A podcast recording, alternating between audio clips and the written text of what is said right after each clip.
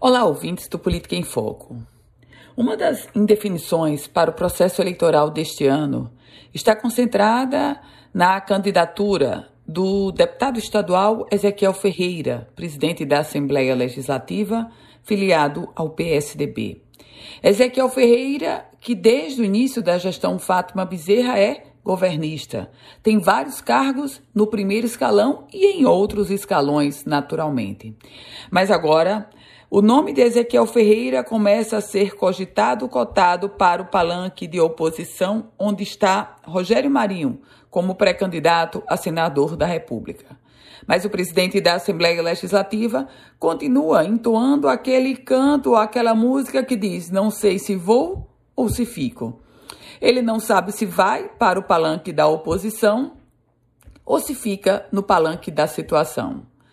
Pelo lado da oposição, a estratégia é tentar convencer Ezequiel Ferreira, mostrando um alto índice de desaprovação da governadora Fátima Bezerra.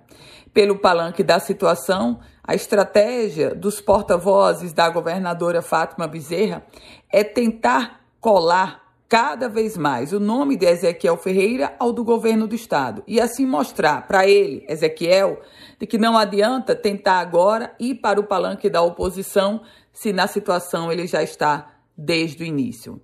Nesse contexto, você diz, e ele, ele, Ezequiel Ferreira, continua silencioso, na dúvida se vai ou se fica.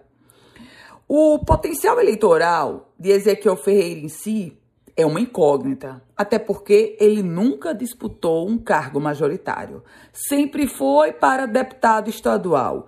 E o que alça ou o que o coloca em uma condição agora de ser cortejado pela oposição e pela situação é a presidência da Assembleia Legislativa.